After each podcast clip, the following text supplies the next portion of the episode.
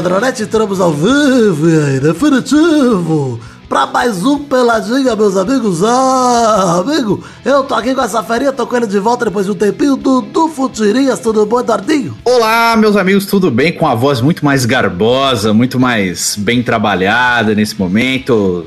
Desejo boa noite, boa tarde, bom dia para todos. Quem tá aqui também, Fernando Maidana, tudo bom, Fefito? Tudo bom? Estou um pouco preocupado porque o Vitor me passou que a pauta era de jogadores filha da puta. Eu estudei essa pauta, mas não era. Então agora Não eu era, estou era- completamente era desestudado, como todo bom integrante do Pelada na Net. Mas pronto, tá, vai manter o padrão. Tá aqui também, José Ferreira Neto, tudo bom, Zezinho? Tudo bem, Gabu? E eu só queria parabenizá-lo por sua por você ter exposto sua opinião contra o racismo nas redes sociais. Devia Parabéns. ter esperado o momento do parabéns pra dar o parabéns. Mas parabéns. E tá aqui também, é ele, Vidão, tudo bom, Vivi? Tô e queria dizer que você se equivocou, viu, Gabu? Porque Eduardo não é mais Dudu Futirinhas. Agora ele tá passando por um processo de rebranding, tá? Que nós estamos Ah. fazendo com o Eduardo. E ele agora é Dudu Nosso Nós. É assim que a gente chama ele agora. Nosso nós, Ah, Eduardo cheio de projéteis no YouTube. cozinheiro, Ah, cozinheiro faz brigadeirão de chocolate branco. faz. Olha aí, Ah, tem, que tá fazer, demais. Tem que fazer uma receita junto com o Batman. Depois é, a gente vê isso. aí. Eu não sei no que, que o Dudu é melhor, em cozinhar ou comer. Ele é bom nos dois. Ah, eu acho que eu sou dos dois, mano. É bom nos dois. Mas é, comer, eu acho que eu sou melhor. é ambidestro de, de, de gastronomia, o Eduardo. Ah, Meu Deus do céu. É assim me- melhorei demais as minhas skills de gastronomia depois da quarentena, viu? Nossa, Chefe tá fazendo um gelo que eu vou te contar. Os quilinhos a mais, quilinhos com muita ressalva, porque são quilões a mais. Ah, Falam pra quem você já só. tem muitos, quando você conta na dezena, é pouco. Não, pra quem tem tantos, cinco a mais não é nada. Exato. E, então é isso aí, vamos falar um pouquinho de futebolzinho, vambora? É o jeito, né? Bora. Qual que é a pauta? Não interessa, então vamos, meus amigos. Porra, Nunca ligou pra pauta, vai ligar hoje. porra, meu, que pauta.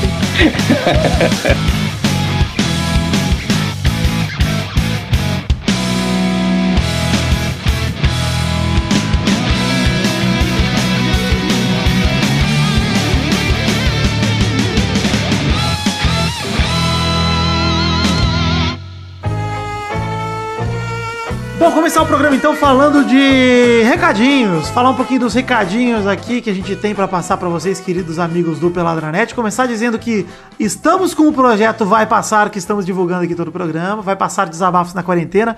Um projeto especial nessa quarentena pra ouvir pessoas de todas as naturezas. É só não pode ter gente burra, tá? Gente burra a gente descarta e não aceita o áudio. Quando o cara vem no gravar um áudio pra falar que ah, cloroquina, eu, eu- eu corto, eu não, não quero. Ah, não pode nem né? fazer um smooth de cloroquina agora que você já fica puto. Eu acho, eu acho, na verdade, então, que você tá, não tá bloqueando gente burra, porque até eu já gravei. Você tá bloqueando gente imbecil. Mas, cara, eu não sei a diferença. Não sei como você chama burro ou imbecil, tá?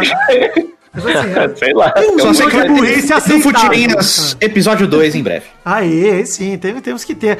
Tem episódio pronto até dia 20 de junho já, e a galera continua mandando áudios. Cara, tá muito legal. Vai lá, ouça aí todo dia, um podcast por dia, todos os dias, até o final da quarentena no Brasil. Teremos o Vai Passar com um desabafo diferente todo dia. E pode ser qualquer merda o O que, desabafo. o que significa que o vai passar durará para sempre. Amém. Exato, pelo visto eu me fudi. Mas, vamos falar o seguinte aqui. Também tivemos dois gameplays lançados nessa semana, os dias 30 e 31 de maio, metas coletivas do mês passado. Saiu o gameplay 78 e 79 de FIFA 20 Pro Clubs. Um chamado Lovers, um milhão de novo. O outro é um grande jogo de brulé. Vocês vão lá assistir o grande jogo de brulé. é Finalmente. um gol contra de voleio do brulé, que é maravilhoso. Que ele dá um voleio, erra e dá de bumbum com a bola, ela entra dentro do gol. Maravilhoso, você tem que assistir.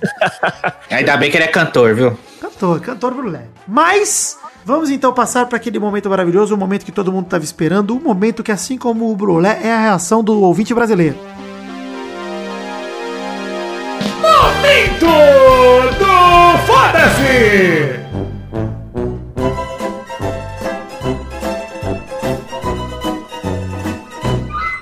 Foda-se pro link no post que tem aí, que eu esqueci de falar, que tem pros gameplays e pro Vai Passar também. Vai em peladranet.com.br, tem link no post para tudo que eu acabei de citar. Foda-se pro Fred, Por quê, meu? Que fechou o retorno pro Fluminense e tá voltando de bicicleta. Pra quê, Fred? Você é Nossa, dois velho. Dois mínimos. Você é idoso, Fred. Você é idoso. Dois salários mínimos? Como assim? Esse é o salário dele mesmo? Ele fe- ele fez um salário de dois salários mínimos. Ah, porra, já acho muito. Já rebaixou o Cruzeiro, ganhou emprego ainda, tá ótimo. Tava ganhando um milhãozinho no cru. Ah, vai ganhar ainda, porque o Cruzeiro tá devendo pra todo mundo. Tá, não, né? passado- É? Não tava. É, não tava, é verdade. Tava no contrato dele que ele ganharia do Cruzeiro. Ele deveria, né? Mas não tava. Vocês Enfim, estão me dizendo então que agora ele vai ganhar mais do que ele ganhava ano passado? vai, é verdade. Parabéns. Subiu com dois salários mínimos. Agora adorei esse humor e piadas, hein? Humor e piadas muito bem colocadas. Muito bom. Porra, Fred, você é velho, fica em casa, você é grupo de risco. Vamos lá, foda-se pro Jorge Jesus, que renovou com o meu Mengão até julho de 2021. Ah, meu mingau, agora ninguém segura, hein? Ah, Jorge Jesus, foda-se. Foda-se também pro Felipe Neto, que cobrou o posicionamento do? Neymar, se arrependeu, voltou atrás porque não era seu lugar de fala. Olha aí. Felipe Neto, vai tomar no cu. O Neymar é um filho da puta, você pode cobrar ele do que você quiser. Essa é a verdade. É, o Felipe Neto falou, eu não vou mais cobrar ele sobre a questão racial, mas vou cobrar ele sobre um monte de outras coisas que não tem a ver com a cor da pele. Ah, é, o Felipe Neto, ele, ele tá escolhendo os lacres dele. Ele é- ligado, é verdade. O Felipe Neto é o case do Nil Lacrador, você entendeu? Tipo, Ah, tem ele é o presidente É, da é. internet, cara. É, é isso aí, entendeu? Chega. Felipe Cansei, Neto, eu tô não cansado de concordar com você, mas tem hora Não, que não, não, não, dá, não. não. Tem hora que tá difícil, cara. Enfim, foda-se pro CEO da Fórmula One, que não vai cancelar a corrida se os pilotos testarem positivo pra Covid. Ou seja, testou positivo? Foda-se, pau na lomba. Essa é Ah, mas que ele tá correndo lá dentro do carro não pega. Não pega, tá com balaclava, que é a melhor máscara da história. O capacete E ele vai. é Ele melhor corre mais rápido que o vírus. Ele vai mais rápido que o vírus. Mas o Ele foge é do vírus em alta velocidade. O problema é o Rubinho fazer igual ele fez com o Massa e soltar o vírus pra trás, igual a mola que ele mandou na cabeça do Massa. É Uma verdade. mola. Vírus ainda fode o Massa duas vezes. Mas foda-se também pra você que acha um absurdo a galera quebrando vidro em protesto. Foda-se. Foda-se. Isso. Importa com o que você acha, eu vou quebrar mais vidro só porque você ficar puto. É, tá bom, acho que esse é o momento do foda-se, a gente vai mudar pro Se momento- quebrar a vida da minha casa, o bicho pega. Ah, pega o quê? Você vai fazer o quê, Eduardo? Vai jogar um brigadeirão de chocolate branco nos caras? Porque o cara, se o cara quebrar a vida da minha casa, ele tem que ter uma mira muito longe, porque eu moro alto. Então, bicho, pega pro cara que tentar quebrar esse vidro. Ele não vai conseguir. Então, pois é. Tá bom. Momento do parabéns.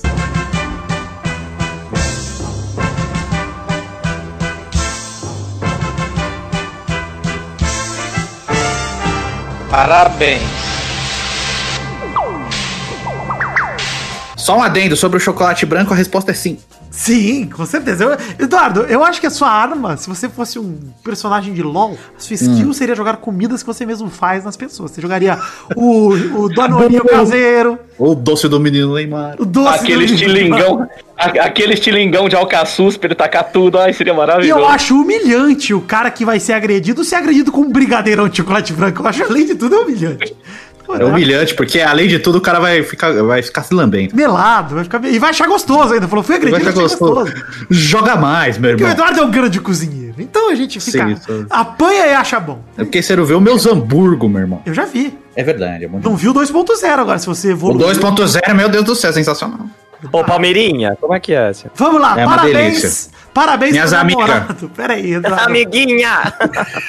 Quem é o seu Amiguinha. guinho, Eduardo? Quem é o seu guinho aí em casa? Você tem um fantoche, Eduardo? É o Eu Pepinho. fantoche é o meu pau. Então não é tão Maravilhoso. Só que ele só fica na toca, ele tá escondido. Como é que é a voz do seu pau? A Como é mistura que de é voz- xaropinho e sombra. Como é que é? Ratinho! Parabéns pro namorado da mãe do Neymar, que se feriu ao socar uma vidraça de um apartamento em São Paulo. Aí, ó. Não sabe quebrar vidro, tá, tá certo. Tem que se fuder, namorado. É que o cara quis fazer um TikTok aí, deu ruim, mano. É, pois é. Parabéns Funcionou, pra todo jogador aí que se posicionou com o Black Lives Matter, com o Blackout Tuesday aí. Eu vi o Marcelão do Real Madrid, por exemplo.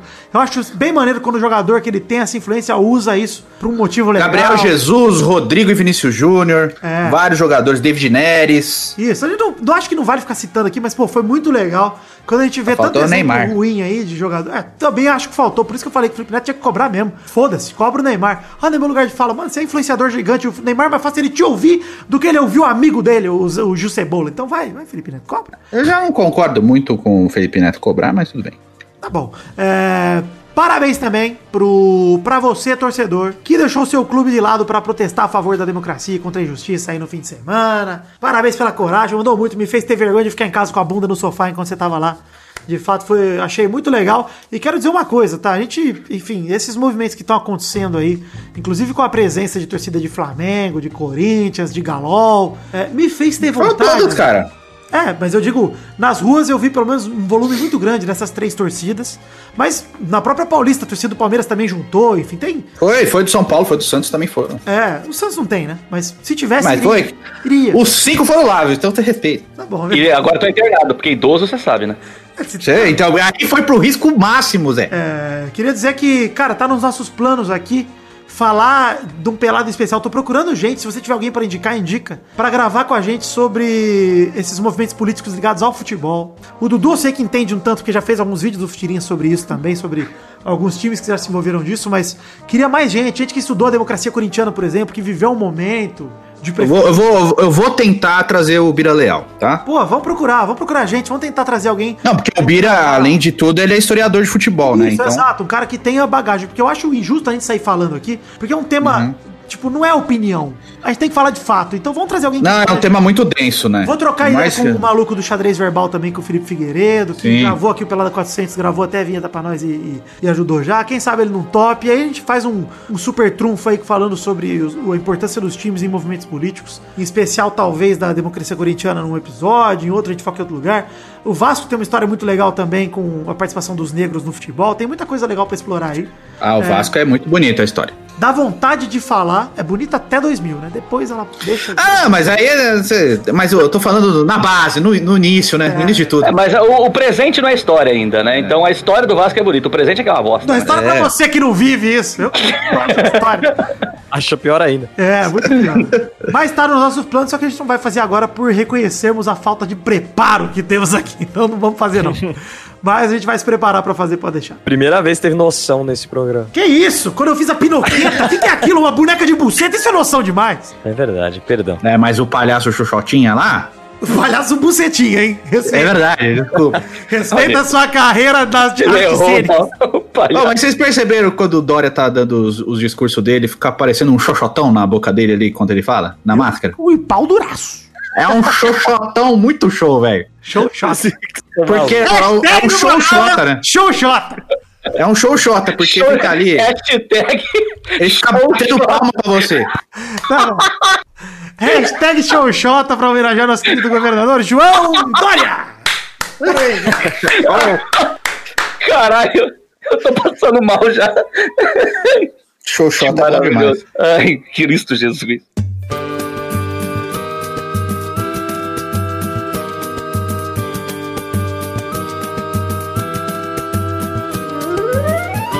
Aproveitar que estamos nesse formato Chico Lang, nesse formato Avalone, nesse formato Mesa Redonda Futebol Debate, em que faço a pergunta, e repito, Eduardo, a pergunta que eu sempre venho fazendo, você sabe se existe jornalista homossexual, E, Eduardo? e ele disse também que eu patrulhei jornalistas homossexuais. Eu não sei se tem jornalista homossexual. Eu não sei se tem. Alguém se encontrar algum jornalista homossexual, me fala. Lembrando que a câmera foi direto no Márcio Antônio Bernardes. Chico hein? Lang, vai no Chico Lang a câmera. Foi no Márcio Antônio Bernardes que até hoje ele é brinca com essa situação na Rádio Transamérica, cara. Cara, vê o vídeo que a câmera vai no Chico Lang. Ele tá, ele pega pra ele, mas vai no Chico Lang aí que a gente Ele fica desconcertado. É muito gostoso. Mas vou te dizer uma coisa, Eduardo. Tem jornalista homossexual? Interrogação. Interrogação. Não sei se tem, mas nós vamos falar sobre outro ponto aqui. Queria dizer que no fim de semana a Sport TV reprisou o 7 a 1. Eu pensei que você ia falar da piroquinha do Donald Trump que vazou. Era, era uma arte, você viu? Não é verdade, é fake. É. Ah, pô, mas uma baita de uma piroquinha simpática. Ia dizer que mais grossinha que a minha, mas o tamanho é parecido. É, é aquele amendoim, né? Minduca, minduca, né? A dele é uma Minduquinha. castanha, né? A minha é uma minduca. É uma avelã. É uma bela castanha. Uma avelã com casca. Uma amêndoa cortada ao meio? Pode ser. Isso, tudo bem. Mas vamos falar o seguinte, tava vendo o 7x1. capa bonita. Tava vendo o 7x1 Sim. fim de semana, vocês viram que o- a Sport TV reprisou, mas não reprisou a narração da época, ela narrou em cima. Então, Olha. e tal, foi uma atividade legal, achei legal. Eu acho que o Brasil tem que refletir, Eduardo. Sim. É, eles têm que botar os narradores pra trabalhar, né? Porque O 7x1 é extremamente simbólico em todos os campos possíveis, não só no Futebas. E nem só pro Brasil. Essa é a Não. verdade. O 7x1 é uma lição, assim, no âmbito do futebol, focando aqui, que é o âmbito desse programa, nós vamos falar, é uma lição de soberba para todos Sim. os times do mundo, né? É. Em qualquer contexto. É Sim. uma seleção que é, ganhou Copa América, Copa América, não, Confederações, chegou embalada Sim. pra Copa, perdeu seu principal jogador um jogo antes do jogo mais difícil que teria na Copa, e com um gol, perdeu totalmente ali o Carretel, se perdeu todo, teve o maior apagão da história do futebol no 7x1. Uhum. Aí eu tava vendo ali e me peguei pensando no que se tornou a pauta desse programa, que eu quero refletir, Eduardo, sobre a seleção brasileira.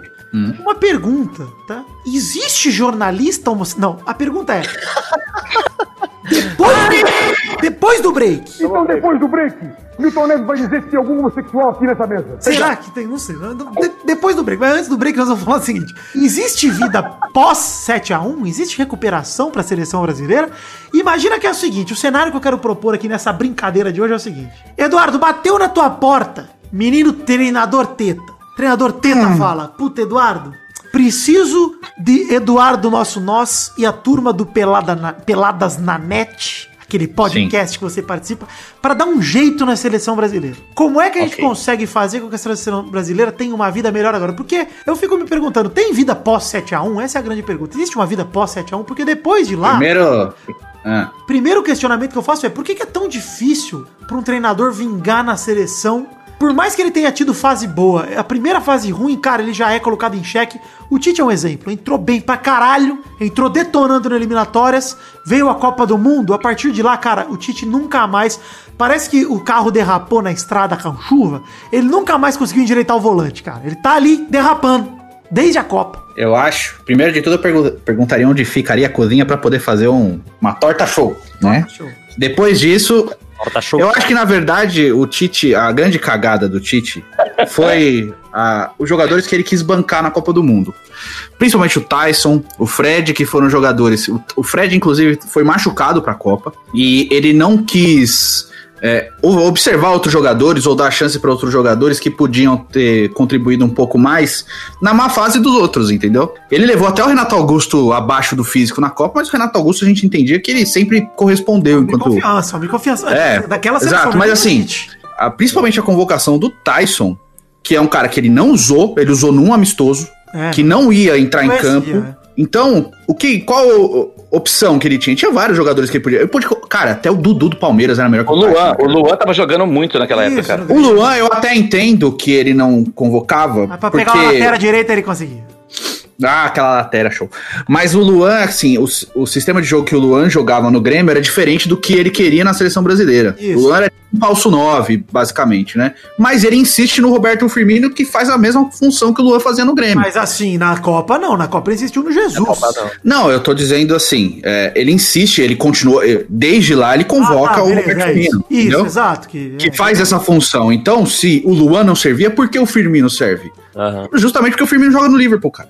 Ah, e também porque o Firmino é melhor. Ah, tudo bem que. Não, lógico que é melhor, mas eu tô falando Pelo naquele de momento Essa ali. resposta, pelo menos, eu tenho, porra. Pelo amor de Deus.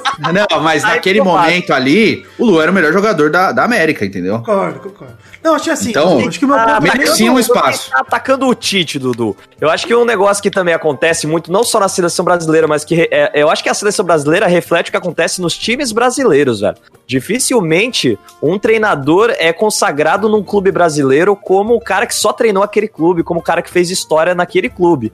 E é é claro, é, hoje em dia isso não existe nem lá fora, né? Co- o- os grandes técnicos também saem do- dos times, mas eu acho que no Brasil não, não existe essa lealdade, do mesmo jeito que não existe amor à camisa, o cara tá em qualquer time. Com o treinador é mais fácil, velho. O treinador é descartável É em qualquer time do Brasil, cara. Beleza, acho que Não aí posso- a gente chega, a gente chega, eu posso deixar ser completado daqui a pouco, Zé, mas eu quero dizer, eu acho que a gente chega na primeira variável, que aqui é por, por que é tão difícil ser um, pro treinador vingar na seleção? Eu acho que o Maidana explo- explorou isso de uma forma legal. Tipo, por que que é tão difícil pro treinador vingar no Brasil, de forma geral, num clube ou na seleção? Porque é difícil mesmo, é complicado. Se o treinador não chega... O brasileiro tudo, si- primeira derrota, ele já, opa, troca o técnico. É a primeira saída. É que a gente é muito imediatista aqui. Tem, tem esse porém aí. É muito imediatista, é tudo pra ontem. é, e essa coisa de estar muito tempo sem ganhar a Copa de novo, aumenta isso ainda mais. A gente vai pra 20 anos sem, depois, desde a última Copa, entendeu? Então o brasileiro. E o brasileiro tem aquela coisa de achar que toda vez que o Brasil perde é porque ou vendeu, ou teve o quê? O, o brasileiro fala que o- o- a seleção vendeu a Copa de 2014 pra ganhar a Olimpíada. Sim, eu queria tomar 7x1 dentro de casa pra ganhar a Olimpíada dois O anos maior depois. vexame da história do futebol pra ganhar uma medalha de ouro de um futebol semi-profissional. Vai tomar no cu. Não, eu Aí que assim, vendeu 98, Acho entendeu? o primeiro ponto é, mas eu acho que a questão não é nem criticar o que o Tite fez. Mas é. Beleza, o Tite fez, ele tá feito. Então, é, é, quando o Dudu começou, ele, fez- ele falou um negócio legal. Ele falou do Tite. Depois se perdeu, concordo. Se perdeu. Nossa, não falou nada com nada. É porque eu tô sem, bo- sem doce aqui. O que, que é? Vai, Zé, continua. Não, o, o, o Dudu falou do, do Tite ter mantido uns caras ali, como o Fred, o Tyson. Eu fico me perguntando se não tem um pouco a ver com o fato de que esses técnicos se espelham, ainda que inconscientemente, no esquema de família escolar, que foi a última coisa que deu certo, você entendeu? Porque só isso justifica o Tite, que é um cara, entre aspas, estudado, manter uns caras ali que claramente não tinham condição de jogar, Mas entendeu? É é pra a manter a filosofia família. do futebol gaúcho que é assim. Talvez a gente tenha que pensar na filosofia. É, o Dunga é igual. veio. O Dunga Exato. tá uma que merda, o Tite. Não, mas o mano, o mano é gaúcho e não fez isso, entendeu? Só que foi limado. Mas peraí, o Mano Mas- não teve tempo pra fazer isso, porque o Mano, cara, agora que o time dele começou a encaixar, cortaram ele. Pois é, pois é. é. O Mano o único que Mano, não, assim, o ó, único não olha gaúcho só, é o o Mano, Barreira. sim, o Mano pegou a seleção no pior momento, que foi entre a geração Kaká e Ronaldinho, etc. E a Sim. geração do Neymar em formação. Ou seja, o Mano não tinha. O Mano chamou o André Balada pra ser o 9 da seleção, bicho. Vocês lembram a primeira convocação do Mano? Quem tava? Não tava o Santos não. com o Pato. Era o Santos do Basicamente Robinho, isso. que era do Robinho de Neymar e, e Ganso. E Sim. com o Alexandre Pato na frente e o André Balada na frente também. Tinha o André, tinha o Wesley, tava tudo convocado esses caras. É, então. Aí, Dudu, beleza. Show de bola. é, concordo com você, Zé, que é filosofia dos caras e o mano, pra mim, eu tiro disso. Mas o que eu digo é, a gente tá passando por uma geração que talvez, é, como eu tô falando, vamos exercer esse, fazer esse exercício de, cara, vida pós 7x1. Cara, a gente tá numa geração que é a geração Neymar aí. Eu pergunto pra vocês, essa geração Neymar, ela pode ser considerada vitoriosa ou ela é um fracasso? Ou mais ou menos? Eu não acho que é um fracasso, não. Também acho que não. Eu acho que, a, a, futebolisticamente falando, há uma coisa exacerbada em cima do próprio Neymar. Tudo bem que ele não se ajuda e tal, mas é, o jeito que é montado o time, essa coisa de ter essa Neymar dependência que sempre existiu, é muito complicado, entendeu? Mas eu acho, Dudu, que ele é a primeira geração de futebol que eu vejo da seleção, que ele é o único craque, o único diferente. Na época do Ronaldo, tinha o Rivaldo, teve o Romário, na época do... O Romário em E o 94 Brasil também- passou uns bons períodos sem o Ronaldo na seleção e sem o Romário na seleção e tinha outros caras pra chamar a Cara, mas responsabilidade. assim, o Robinho chegou com esse mesmo grau de responsabilidade, chegou uma galera com responsabilidade. Kaká teve o Kaká. Robinho em 2010. Então, tipo, Sim. a galera sempre dividiu. Agora o Neymar ficou sozinho, cara. Em É, o Neymar 2014, teoricamente tinha o Coutinho, né? Em 2018, que em 14 era o É. Oscar! Não. Não, o Oscar! Não, não. Total sozinho o Neymar E podia ter sido o Coutinho Mas, também. assim, a gente precisa colocar uma coisa em, em questão, assim. Vamos pegar o último campeão do mundo, que foi a França. Pega, pega, pode pegar a seleção brasileira e a seleção francesa em 2018. Nome por nome, a seleção brasileira era muito pior? Por exemplo, sei lá, centroavante. Não era nada pior. Não era nada pior. É, Gabriel Jesus ou Giroud? Que não fez um gol na Copa, foi titular do- a, a porra toda. Griezmann ou Neymar? Você entendeu? Começar a pegar nome por nome, eu não acho que a Não, seleção eu acho que francesa assim, é um eu acho que baile. na Copa do Mundo, quem fez muita falta foi o Daniel Alves, inclusive. Muita falta. Sim, Muita falta. muito. É, porque se é Daniel Alves versus Pavardo, o Daniel Alves ganha, mas não jogou, Não né? é nem no Mas- versus com versus. É um cara experiente, um cara rodado e um melhor lateral que tem. Um dos melhores. É. Já que a geração Neymar, ela não é fracassada nem vitoriosa, né? O Neymar ganhou uma Copa das Confederações. Felipe Coutinho e companhia ganhou a Copa América agora. Ou seja, a gente tem uns títulozinhos aí. A gente conseguiu abocanhar uma coisa ou outra. Mesmo não ganhando Copas do Mundo, mesmo não ganhando todas as Copas Américas que a gente deveria ter ganhado, porque o Chile ganhou duas, então não tem desculpa. Não é uma geração fracassada, ou seja, tem leite pra tirar dessa pedra aí, né? Eu acho que é Sim. porque a, a gente ficou muito mal acostumado, cara. Porque final de anos 90, meio final de anos 90, começo dos anos 2000, o Brasil ganhava tudo, cara. Ganhava tudo. É, é o aquele. final da aquela- década de 2000. Até o final da década de 2000. Então, mas um É. cara com a postura que o Neymar tem, seria dono de time na Alemanha, na Espanha, na França? Porque o cara só faz bosta e o Tite dá a braçadeira Mas de seria, capitão. mas seria, sim. Eu acho que Cê- seria. eu- sim, com aquela postura, numa Alemanha da vida, você acha que o Ah, cara por é exemplo? Copa do Sei Mundo lá, aí, vocês sei estavam falando. Cara, sei lá. Na Copa do Mundo você estava falando. A gente pega, por exemplo, o perfil do Neymar, ele é parecido com o do Pogba, né? Marrento e o caramba e tal. Tem um vídeo. Pogba do- não era dono do time, você entendeu? Tipo, Deixa o um Eduardo completar, ô idoso.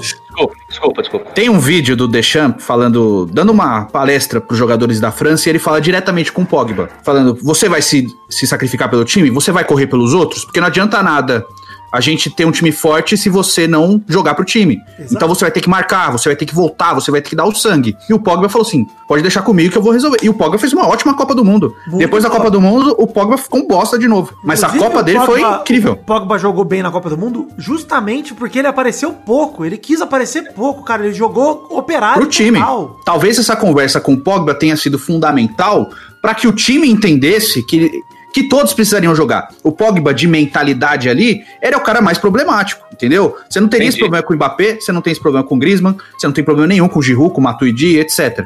Agora com o. Pogba tinha, e o Pogba era titular e importante. Talvez uma conversa dessa com o Neymar mostrar, você tem que jogar pro time, você tem que mostrar.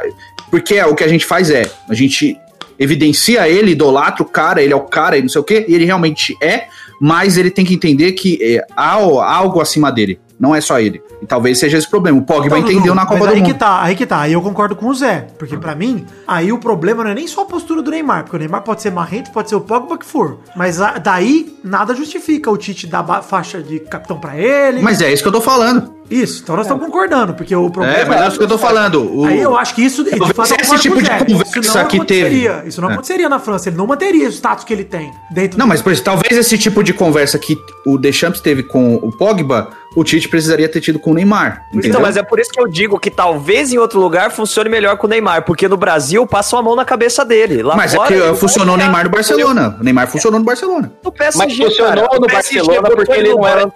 O PSG botou ele no banco e falou: não quer, não quer jogar aqui? Não tô nem aí. Não vamos, não vamos desfazer o seu contrato. Você vai ficar no banco, você vai jogar, você vai entrar na- no, no segundo tempo até você perceber que você tem que jogar. E o que, que ele fez? Ele falou: é, eu vou, vou jogar igual homem. E aí a gente parou de chamar de menino Neymar. Começou a chamar de, de homenzinho Neymar, que seja. Mas a hora que, que chega alguém que fala: cara, você não tá no Brasil, a gente não vai passar a mão na sua cabeça, como acontece na seleção, como acontece com o CBF, e aí ele tem que mostrar serviço. Não, mas adianta o Tite falar, o Tite fazer esse discurso dele, não sei o que, não sei o que, não sei o que, porque beleza, o Deschamps faz esse discurso, aí o Pogba olha pra mídia, a mídia tá falando do Mbappé, do Kanté, do Matuidi, do Griezmann, aí o Neymar, o Tite faz esse discurso de que ele é mais um, que ele tem que jogar junto com os outros, aí o Neymar olha pra mídia e ouve, ah, o time gira em torno dele, toda bola tem que passar por ele, entendeu? Tipo, o fato de ter caras acima do Pogba na seleção francesa, ou o fato de ter caras acima do, do Neymar no Barcelona, é muito difícil, cara, eu acho, sei lá, minha opinião. Vamos fazer o seguinte, eu acho que, acho que a partir daí, é, daqui pra frente, o que, que mudaria na seleção?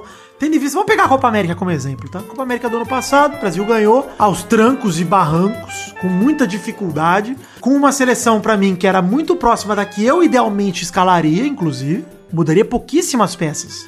Mas hoje em dia, eu já não vejo longevidade pra todos aqueles jogadores. É, primeira coisa, vocês acham que existe uma esperança naquilo que o Maidana falou lá atrás, de pô, os times brasileiros não dão valor ao treinador como ele deveria, o treinador não consegue completar um ciclo e já é trocado. Na seleção, o Tite, pô, o Tite cri- criou a melhor seleção brasileira dos últimos, sei lá, 10 anos, que jogava mais bonito. Sim. Desde 10, mi- minto, de 12 anos, sei lá, em 2016, desde a seleção de 2016. É, ele mesmo se perdeu ali, né? Então, mas ele construiu uma seleção incrível no começo. Sim. E aí algo se perdeu. Aí eu pergunto, tá? é, o- você acha que, por exemplo, o próprio Jorge Jesus no Flamengo, o que ele tem feito, o respeito que ele tem conquistado, pode ajudar o futebol brasileiro a se erguer nesse sentido, de entender que, opa, peraí, eu não posso pressionar tanto o treinador assim, eu preciso deixar ele trabalhar. Que talvez seja essa a diferença, porque isso eu falo não só torcedor, tá? Nem só o clube, a mídia também, todo mundo. Tem que olhar pro treinador e falar, cara, é um trabalho a ser feito. O trabalho do Tite, cara, não ganhamos a Copa 2018. Putz, cara, mas que bom que não demitiram o cara. É, Aí você fala, pô, mas é. passaram dois anos então desde a Copa. O que, que a seleção melhorou desde a Copa? Nada. Piorou. Ele só regrediu desde a Copa. Não, não regrediu piorou. desde a Copa. Acho que a Copa foi. O Brasil sofreu muito mais que na Copa América que sofreu na Copa do Mundo. Sofreu pra Ah, ganhar Costa Rica de 2x1, foi sofrido, cara. Foi, Acho que a Copa América foi uma evolução. Do... foi uma evolução, também acho. A entrada do Richarlison, por exemplo. É, tiveram jogadores que ajudaram. Não, o Brasil tem ótimos jogadores, na verdade. E eu acho que a geração que vai vir agora, que é justamente a geração do Rodrigo, do Vinícius Júnior, vem muito forte também. Isso, que do já tem que começar a ser introduzida. 17. Tem que começar a ser introduzida pra essa Copa de 2022, É, cara. é, eu acho que ele. O, o grande erro do Tite é no conduzir essa renovação. Entendeu? Ele tem muito, muita dificuldade de fazer essa renovação, de, de convocar novos caras. E há um problema que eu vejo na, na seleção brasileira de, de anos pra cá: é que se o cara tá bem agora, não chama, porque ele não faz parte daquele grupo, ele não faz parte daquela legião de amigos, entendeu? O merecimento pra você chegar numa seleção brasileira ou qualquer seleção é o seu rendimento de jogo. Naquele E não é isso que acontece. Exato, e isso não vem acontecendo. Antes, a gente percebia que, se o cara tava bem antes da Copa do... O Kleberson, por exemplo, em 2002, ele não jogou eliminatória, mas tava jogando pra caramba antes da Copa. O que que aconteceu? Foi pra Copa do Mundo. Não, e também tem Então- uma outra coisa, Dudu. Eu acho que os treinadores, eles se. O Tite começou a fazer isso depois, tá? Ele se segura em medalhão pra ele não assumir a responsabilidade. Eu acho que também falta um pouco Sim. de culhão. Boa, boa, boa. Porque em Verdade. 2010 o Dunga fez muito isso, cara. É, na hora de, pô, vou escalar minha seleção pra Copa. Cara, eu vou arriscar botar o Neymar e o Ganso? Puta, não vou, cara. Eu vou chamar. Grafite, Júlio Batista. Júlio Grafite, Batista. Cara. O Júlio Batista, eu, eu defendo a convocação do Júlio Batista, porque ele jogou Ele jogou bem antes. naquele ciclo do Dunga inteiro. Ele, o Elano, o Ramires, eu defendo todos eles. O Elano que saiu foi, o- foi a pior coisa pro Brasil. Agora, o Elano Grafite nunca, o Grafite nunca é verdade. jogou com o Dunga, cara. Nunca jogou. Em O Grafite, inclusive, Adriano- deu entrevista falando disso. Você Em vez dele chegaram chamar o? Adriano, que tava comendo a bola no Flamengo, foi campeão brasileiro de 2009, destruindo. Absurdo, cara. Ele chamou o Grafite, aí você fala, cara, e, e eu acho que assim, o Grafite tava em boa fase naquela época na Alemanha, fazendo gol, fez o gol de calcanhar, lá lembra? É, Foi por Sim. isso que ele foi convocado, inclusive, por causa dessa porra desse gol de calcanhar. Se não tivesse feito, talvez tivesse sido o Adriano. Mas, cara, sei lá, mano, o que que tava na cabeça do Dunga. O que ele fez? Cara, eu não vou arriscar de chamar o Neymar, que é um moleque de 17 pra 18 anos. Eu vou chamar o Grafite, eu vou chamar o Nilmar. O Nilmar. É. Nossa, Cara, Nilmar. Eu tenho, eu tenho Enganação. duas perguntas. Ele chamou já o que eu- Kleberson, mano, o Kleberson! O Kleberson foi pra Copa do Mundo de 2010 porque ele luxou o ombro no amistoso do Brasil contra a Letônia. Exato. Ponto. O Kleberson era reserva do Flamengo. Ele foi pra Reserva. Copa do Mundo. Reserva. Eu posso fazer duas perguntas é, baseado na primeira pergunta do, do, do Vitor daqui pra frente, assim. Eu tenho duas coisas que eu, eu, sinceramente eu não sei responder. A- as perguntas que eu queria fazer é, primeiro pensando na questão do Tite, porque assim, a gente falou assim, o, o, o Vitor falou com razão que o Tite fez o Brasil jogar muito bem, mas a enorme maioria dos jogos foram contra times da, da América do Sul. Ah, mas peraí. É eliminatório, Não. São jogos valendo, velho. Aí não tem é que fazer. Aí tem como, né? Sim, mas não tinha, não tava pegando um europeu. Deixa eu terminar. Nunca pega. Sim. Exato. Ah, t- depois de- ganhou a Copa América ano passado, na mesma situação, pegando só times aqui da América, que vamos conven- convenhamos, também não são times que espelham o melhor futebol do mundo. Mas melhorou. Será que Historicamente melhorou? tá bem melhor hoje em dia do que era 10 anos Mas, atrás, 20 anos então, atrás. é- essa é a minha primeira pergunta de poder debater. Será que jogar a maior parte dos jogos contra times apenas da América e jogar contra europeus apenas em amistoso, não, talvez não mascare uma fraqueza do Brasil? Começa a ganhar de todos os times da América a gente acha que tá pronto para enfrentar europeu de, de igual para igual na hora que tá valendo. Não sei, é, é uma pergunta. Depois eu passo a outra. Bom, eu acho que não, porque o, o que atrapalha também da seleção, aí não dá pra gente só culpar o Tite e tal, é que como criou-se a Nations League, é, o calendário europeias também ficou muito mais apertado e pra marcar um jogo contra as seleções da Europa é muito mais difícil. Então eu acho que a CBF até tenta, mas não consegue sempre.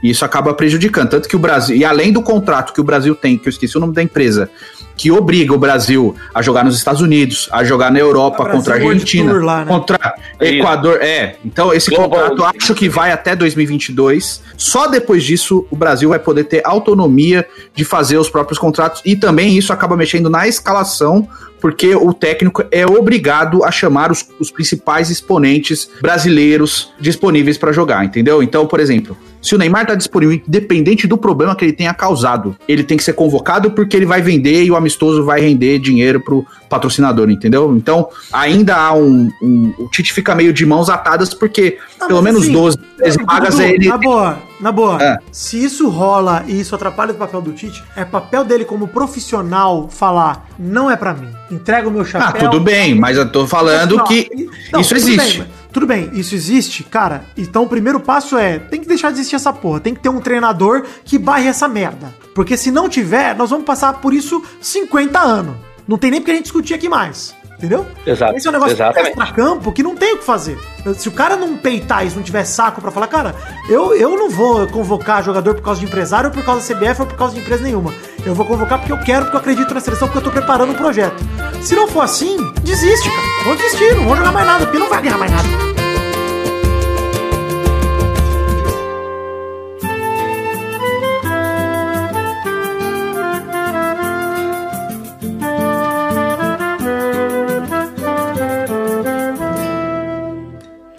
Acho que o ponto principal é, acho que pra gente ser objetivo, vamos fazer o seguinte, vamos pegar os jogadores da Copa América e vamos aconselhar nosso treinador Teta, que tá lá com, terminando o segundo prato de brigadeirão de chocolate branco do Eduardo. Gostoso demais. Fala assim, treinador Treta, Teta, vamos lá, ó. No- Treinador Treta. Na, na Copa América, Copa América você levou Alisson, Ederson e Cássio de goleiro. Quem que a gente levaria desses três ainda aí? Os dois, o Alisson e o Os Ederson. dois ficam. É, o Cássio, pá. é, O Cássio pelo pode menos, deixar. é. O Cássio deixa Pode pra deixar, trás. velho. Cássio já foi. Acho que assim, grande goleiro do Cá- o Cássio, tudo bem, mas já não tá mais na sua melhor fase. E, cara, precisa preparar goleiro. A terceira vaga de goleiro é pra preparar goleiro, porque não vai machucar dois goleiros. É, pega o campeão da Olimpíada aí, o, não, o cara que jogar a Olimpíada agora, joga o Everton, né? mas joga o Everton mesmo, que é, É. mais novo e que é bom goleiro, bota ele lá, mas, cara, qualquer um. Pode colocar o Ivan da Ponte Preta mesmo, que jogando, qualquer um, cara, mas não o Cássio. Então, você só Ué, mas o. Everton e o Cássio têm a mesma idade. É mesmo? É. Caraca, que o Everton, não jogou o nada. Everton é velho assim? O Everton tem 31 anos, pô. Caralho, achei que ele tivesse sido convocado pra Olimpíada por causa da idade, não por causa da Não, é por causa- ele foi acima da idade. Ele foi substituto do Praz, né? Ah, então não pode o Everton também. Tem que ser. Tem que ser um goleiro mais novo. O terceiro novo, goleiro é, tem que ser pô. mais jovem. Gente, a gente tá Só esquecendo, que é, os dois a gente tá goleiros. esquecendo do, do Ederson do Manchester City. Bota Ah, ele ele lá, falou pronto. dele, porra. É Alisson, Falou, Ederson. É, Alisson, Os Ederson. dois goleiros principais do Brasil são jovens, entendeu? Isso, Então é. os dois têm não dá. 26 anos ainda. Então É. tem tranquilidade. Tem mais duas copas pra eles aí. É. Eu acho que diferenciar Eder, Everton de Ederson, que tá impressionante. Tá aqui, bom. meu ouvido tá. tá uma. Então aí tiraria o Cássio aí, ó. Já abriu a vaga pro goleiro. Laterais direitos. Daniel fudeu. Alves e Fagner na Copa América. Os dois Ai, pro Lima. Os dois tem que rodar, dois. cara. Roda os dois. Não, e aí que o. Brasil não tem muita dificuldade. porra da- É, é isso aí que. O- Cara, Os dois melhores, assim, hoje, que deve- são os da seleção olímpica, que são o, Eber- o Emerson, que é do Barcelona, tá no Betis, e o Guga, que joga no Atlético Mineiro. Cara, comece a chamar. Prepara esses caras. Começa agora. O Emerson já agora. foi convocado, é que não. É que teve a parada da pandemia, mas ele tava convocado. Cara, o né? Daniel Ué. Alves começou a ser chamado pra seleção no Sevilha ainda, cara. E, e assim, ninguém ligava muito pro Daniel Alves. Na Sim. Espanha ele já era reconhecido, mas no Brasil ninguém ligava. E, cara, aos pouquinhos ele foi conquistando, era a reserva do Maicon. A hora que a gente viu, puta, já era, é o Daniel Alves. É, o melhor que tem. É isso. Então tá, é, laterais esquerdos, Felipe Luiz e Alexandre. Pra mim, Felipe Luiz mantém pela experiência por mais um aninho, pelo menos. Ah, não acho que não. mas não, Alexandre. O pra Brasil- mim, é um vomito. A, gente, a, gente, a gente tem o Renan Lodge lá, o Renan É, Lodge. o Renan Lodge. Renan Lodge, cara. Tem o É, Alex ele é titular. Teles. Não É, titular. o Renan Lodge tem titular. Titular sim. Renan Lodge O titular. Renan sim, Lodge cara. sim. Renan Lodge sim, eu tô falando do Felipe Luiz, não de Não, Felipe Luiz eu acho que não precisa. O Brasil tem Alex Teles ainda também, que é muito bom. O Brasil tem opções. Lateral esquerdo, o Brasil tem bastante. Tudo bem, tudo bem. Só, só realmente eu não me incomodo com o Felipe Luiz, que ainda acho que ele tá em outro Não, não é incômodo, mas assim, tem jogador. O Felipe já tá com 35 anos também. Então, se o Felipe Luiz compensa, compensa levar o Rafinha pra direita, que tá numa idade boa Mas, também. cara, se os Tá dois 33. estiverem jogando, porque assim, até daqui dois anos em alto nível, eu não ligo de levar um cara de 36 anos pra Copa. Não ligo. Não, mas eu também não. Se, por exemplo, o Thiago Silva estiver jogando pra caramba, leva É, eu também pro não 37 ligo. anos. Eu, eu ia falar exatamente isso, Thiago Silva com... A gente paga o pau pro Maldini, que Não, jogou gente, até os 40 anos. Eu não é, ligo, não? mas não precisa testar. Você entendeu? Então, pega esses dois anos pra testar uns caras, porque a gente não sabe se eles vão estar bem. Se o, se o Felipe Luiz, se o Rafinha vão estar bem daqui dois anos. Então, pega esses dois anos pra testar outros caras. Não, mas eu acho que tem que continuar levando pelo menos um, né? Porque aí Sim, você sei leva pra, pra o cara não perder entrosamento com os times, pra treinar, jogada ensaiada, etc. Que isso é a única coisa que a seleção tem pra treinar é jogada ensaiada. Só isso, porque o resto, nego vai pros times e esquece. A seleção eu não acho que o isso. Daniel Alves, inclusive, só perde mais espaço porque no São Paulo ele virou meia, ele não é mais lateral. Então, sei lá, você compensa levar um cara que virou meia pra jogar de lateral. Não, não compensa, não compensa. Já fizemos isso com o Entendeu? Michel Bastos em 2010, já vimos que não dá. É, Ah, zagueiro. esse 2010 aí, Jesus. Zagueiro, olha só. Thiago Silva, Marquinhos, Miranda e Militão. Cara, o Militão é novo. Sim. É Inclusive, o Militão é lateral direito também. Marquinhos também é novo. Inclusive, os dois Sim. ficam pra mim. Não tem como tirar. Sim, e sim. no momento atual, até a próxima Copa, é uma judiação tirar o Miranda e o Thiago Silva, cara. É uma judiação. Mas já dá É, pra assim, o tirar Miranda alguma coisa perdeu muito espaço porque foi pro futebol chinês, né? É, o Miranda dá pra tirar, é verdade. Dá pra tirar porque. E tem o um Felipe também, também. O Felipe do Atlético. Madrid tá comendo a bola, é verdade. Mas o Brasil também tem bastante zagueiro bom, cara. Zagueiro Não é problema, né? Vamos falar a é verdade. Vamos falar a verdade. Lateral esquerdo e, e- e zagueiro não é de, nem de longe, nem goleiro. O é Mesma coisa, que eu te Brasil. falo, mesma coisa que eu te falo de lateral esquerdo em relação ao. Cara, se quiser levar o próprio Marcelo, leva, cara. Porque se ele tiver em fase Exato. boa, puta, monstro. Sim, o Marcelo no auge nunca pode Melhor que fora. todos os outros aí que a gente falou. É. Bom, Vira volante. meia, Marcelo. Vira meia, Volante. Marcelo. Vira meia. Volante da Copa América, Casemiro, Fernandinho e o Alan. Cara, o Fernandinho já. Obrigado, Fernandinho, pelos serviços prestados, de verdade. Já- Ou não. Toda hora, né? Puta que pariu. Mas não dá, cara, não dá. Mas assim, nem é criticando o Fernandinho, tá? Joga muito no City mesmo e, porra, foda foda. Mas pra seleção não. Seleção não dá mais. E o Fabinho tá comendo a bola. Tem que levar o Fabinho mesmo, tem que levar O Brasil volante também tem muito, cara. Muito. Fabinho Arthur, mesmo, o Barcelona. O próprio Arthur. Gerson. É que bem que o Gerson joga de segundo volante, O né? Arthur Bruno considera Guimarães. é, o Arthur considera mais Gerson do Flamengo. É, Porque o Brasil É. tá jogando nesse 4-1-4-1 da vida e o Arthur sai mais pro jogo, cara. Acho que o Arthur é, o lugar que o Paulinho jogava, enfim. O Arthur é, é bom de E botar. é onde o Bruno Guimarães é. ainda, que joga muito, o Bruno Matheus. Henrique Bruno também. Bruno- gente, o Bruno Guimarães tava comendo a bola antes da, da pausa geral da pandemia. Puta que pariu, cara. É. Tava jogando demais. Não, ele anulou o Cristiano Ronaldo, né? né? Segurou. É. É, exatamente. Jogou demais. É, meio campo, ele levou Paquetá, Coutinho e Arthur. Coutinho, Hum. pra mim, cara, ou ele acorda no time ou ele sai. Tem que sair, mano. Paquetá, pra mim, também, mesma coisa. Não é mais a promessa, ele tem que começar a jogar bola urgente. É, ele já teve Já chance. faz um ano sem jogar bola, né? Tá mal pra caramba. O Arthur, pra mim, mesma coisa. Os três problemáticos do meio. Os três problemáticos. Arthur também, É o desde que foi Pica-Couve. aniversário do Neymar, fudeu. É o Pica-Couve. E aí, quem que a gente tem nessa posição aí do meio? Pra posição? A gente tem, mas ele joga em outro país, que é o Thiago Alcântara, que é bom pra caramba. Pois é, mas a gente tem, ó,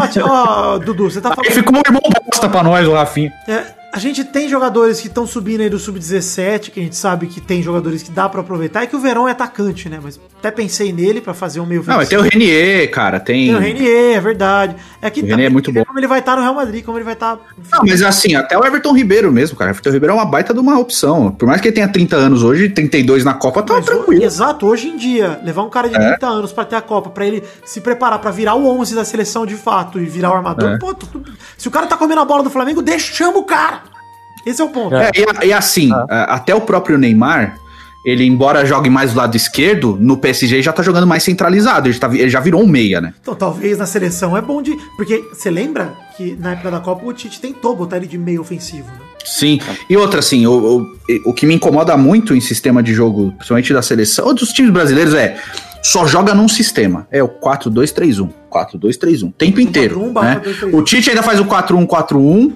é, e o, por exemplo, o Jorge Jesus no Flamengo, ele faz o 4-1-3-2, que ele joga com dois atacantes. Os dois atacantes, que é o que o Brasil jogava em 94, não é nada de novidade, que os dois atacantes são móveis, né? Os dois saem pra armar jogada, o Romário e o Bebeto faziam isso. Isso, O Gabigol e o Bruno Henrique faz a mesma coisa. O, tem o volante marcador no Flamengo, que é o William Arão, né? E o Gerson vira um meia central, mas au- auxilia na marcação. E os dois meias são livres, cara. Tanto o Everton Ribeiro pela direita quanto o Arrascaeta na esquerda. Eles fecham, então ficam trocando de posição. Tem muita movimentação e o Flamengo conseguiu se destacar. O Brasil podia pegar essa base e fazer de novo também. Então, é uma boa, mas assim, é, além disso, vamos continuar aqui com a gente. Pra mim, eu descarto esses três hoje do meio, eu descarto esses três, eu mando embora. Falo, cara, vão jogar nos seus times antes de ser convocado. Paquetá, Coutinho e Arthur, joga nos times. Inclusive o Arthur, você manda embora já de cara, já Os descarta o moleque? três, o Arthur é o pior dos três, eu acho, cara.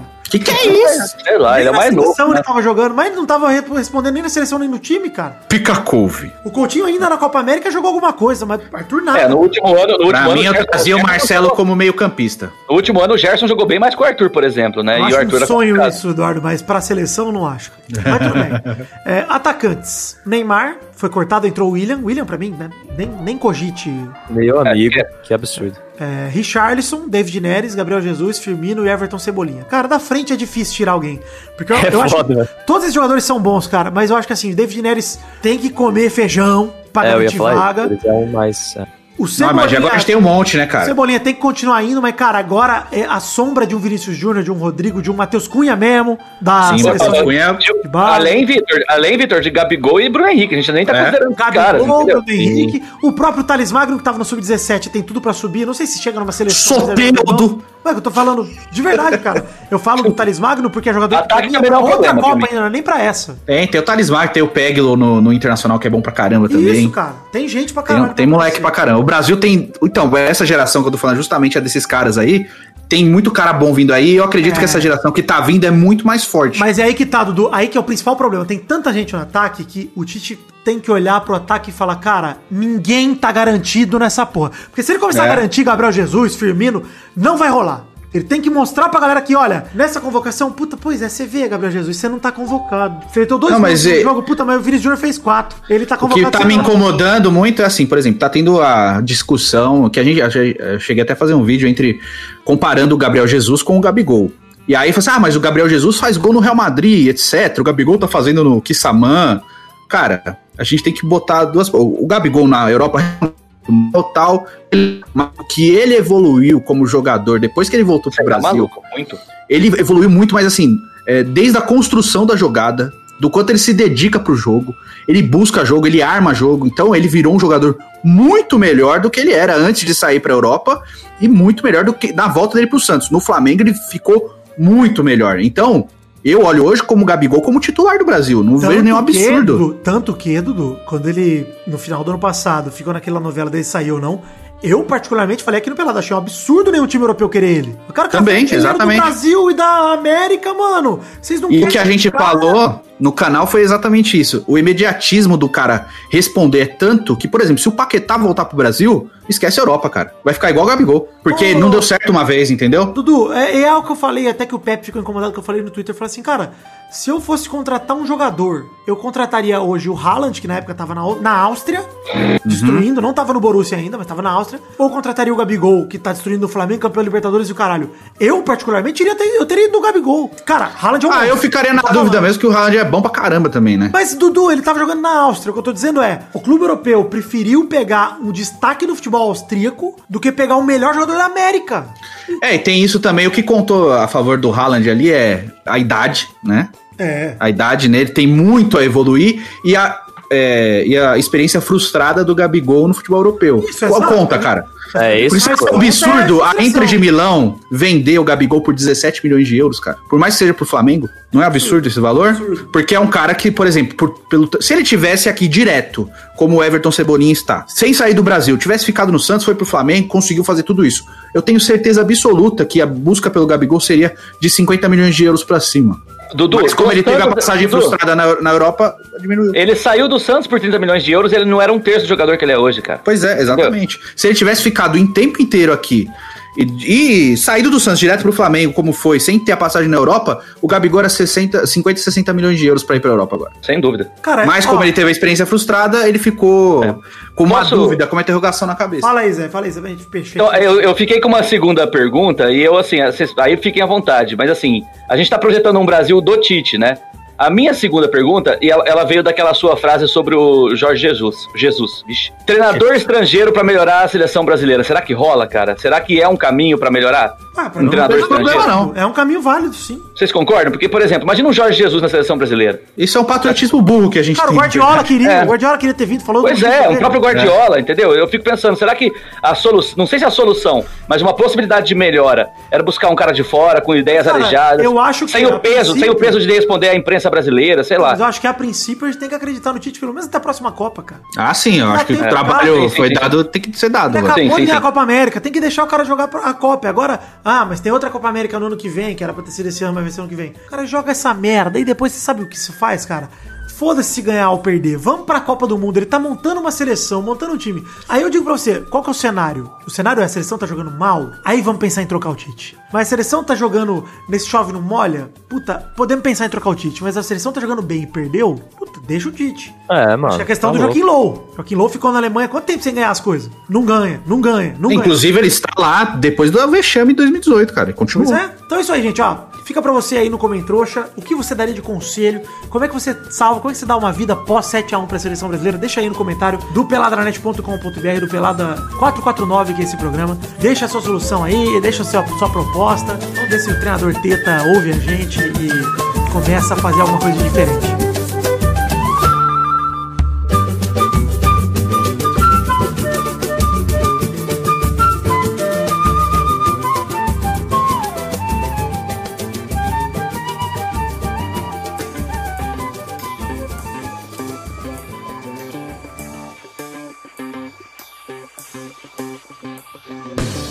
Chegamos, queridos amigos do Pelada Night, para aquele momento maravilhoso, o momento onde a gente fala de recados. Sim, vamos falar aqui das nossas redes sociais, pedir para você curtir a página de Facebook, Facebooks, é, curtir os perfis no Twitter e no Instagram, seguir, na verdade, olha como eu tô burro hoje, mas seguir os perfis no Twitter e no Instagram, seguir também o canal na Twitch e entrar nos grupos de Facebook e Telegram. Todos os links das redes sociais que eu acabei de citar estão no post deste programa 449, no nosso site oficial peladranet.com.br. Acessa lá e participe das redes sociais do Peladinha. Pois bem, recados aqui. Primeiro recado, pau! The Magic Box, estamos com canecas à venda na loja themagicbox.com.br.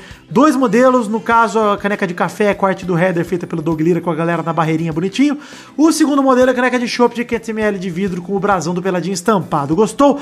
Acesse themagicbox.com.br ou acesse peladananet.com.br que tem link no post com a foto das canecas para você olhar, dar uma conferidinha, ver se você gosta e comprar aí como souvenir para sua casa. Próximo e último recado é falar um pouquinho aqui de financiamento coletivo. Estamos em duas plataformas para você colaborar financeiramente com o Peladranet a partir do valor mínimo que é um real. E eu não estou preocupado apenas com o valor total arrecadado, mas sim com o total de pessoas contribuindo, ou seja, colabore com o que couber no seu orçamento para garantir a produção de conteúdo do Peladranet. É muito simples, gente. É, participe de um plano de metas coletivas e recompensas individuais. Vou começar explicando o que são as metas coletivas. Quando todo mundo colabora com um montante de dinheiro, é cada um, um cara dá um real, outro cara dá cinco, outro cara dá dez, outro cara dá cinquenta, outro cara dá cem, sei lá. Mas a galera vai dando quantias que cabem no orçamento, somam no montante total e a gente bate metas para produção de conteúdo do Peladinha. Muito simples. Se a gente chegar na nossa primeira meta, a gente garante que sai peladinha toda semana naquele mês. Ou seja, agora em junho,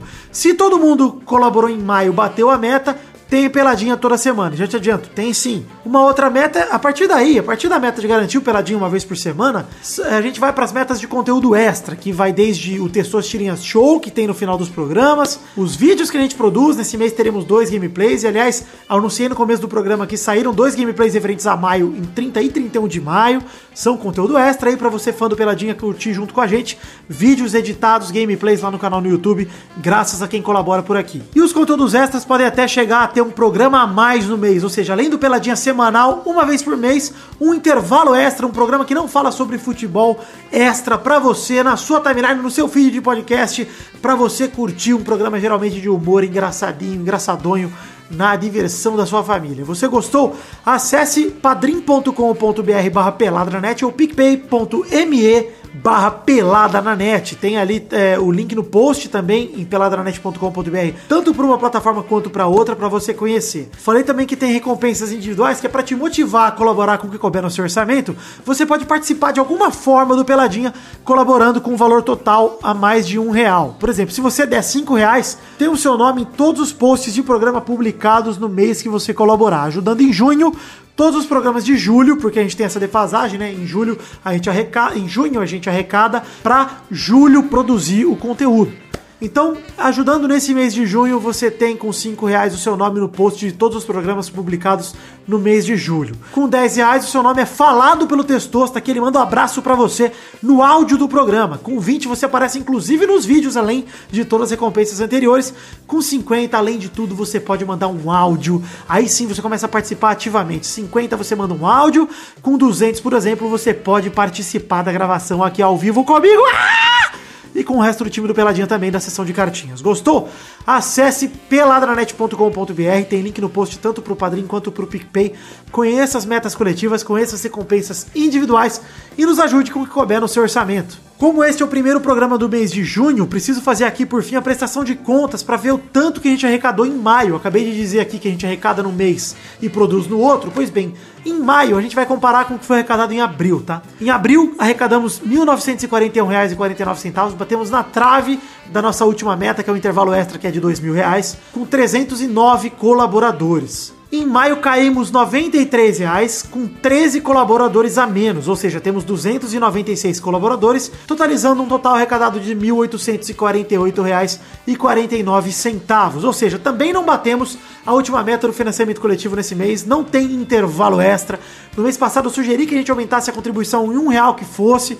Queria agradecer a quem fez isso, vi algumas pessoas aumentando a contribuição, mas fica o recado para você que colaborava, não colabora mais. Cara, eu sei que a situação tá difícil, que a pandemia tá aí, mas o Peladinha precisa continuar e eu conto com a sua colaboração. Então eu peço, baixamos de 300 colaboradores pela primeira vez em muito tempo, na verdade. Queria pelo menos voltar a 300 colaboradores. Então vamos lá devagar, gente, não precisa nem bater a meta. Mas se você colaborava e deixou de colaborar colaborar por algum motivo, se nesse mês você puder colaborar, por favor, colabore com o seu um realzinho, que vai ser muito bem-vindo, pra gente voltar a bater 300 colaboradores e subir pelo menos nesse número, né? Em janeiro a gente teve o um recorde histórico de colaborações com 336. Eu queria voltar a me aproximar desse número, então eu peço a tua ajuda, tá?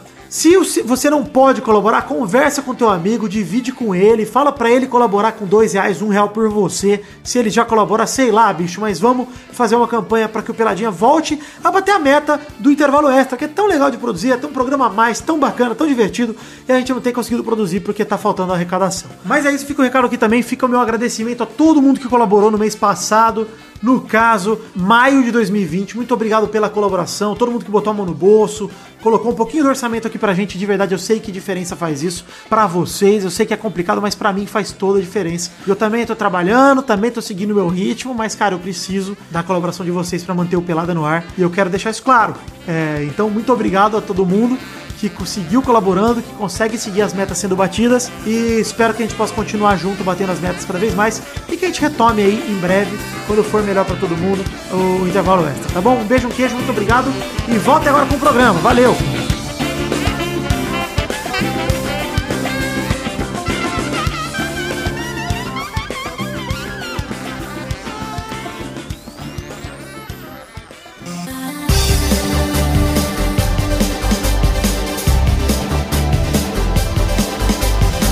Chegamos, meus queridos amigos, para aquele bloco maravilhoso. Que horas são agora, Eduardo? A hora das cartinhas. Sim, cartinhas bonitinhas da Batatinha. Vamos ler cartinhas de todos que enviaram para o endereço podcast@peladananet.com.br. Começando aqui pelo Lucas o Fofo, de Chicago, Chicago, que acrescentou algo nas características que fazem um bom treinador que a gente discutiu na semana passada. Saber a hora de parar. Entender como e por que errou, admitir erro, buscar solução fora da zona de conforto. Eu pergunto, o treinador empreendedor, o coach quântico do, do futebol, não tem.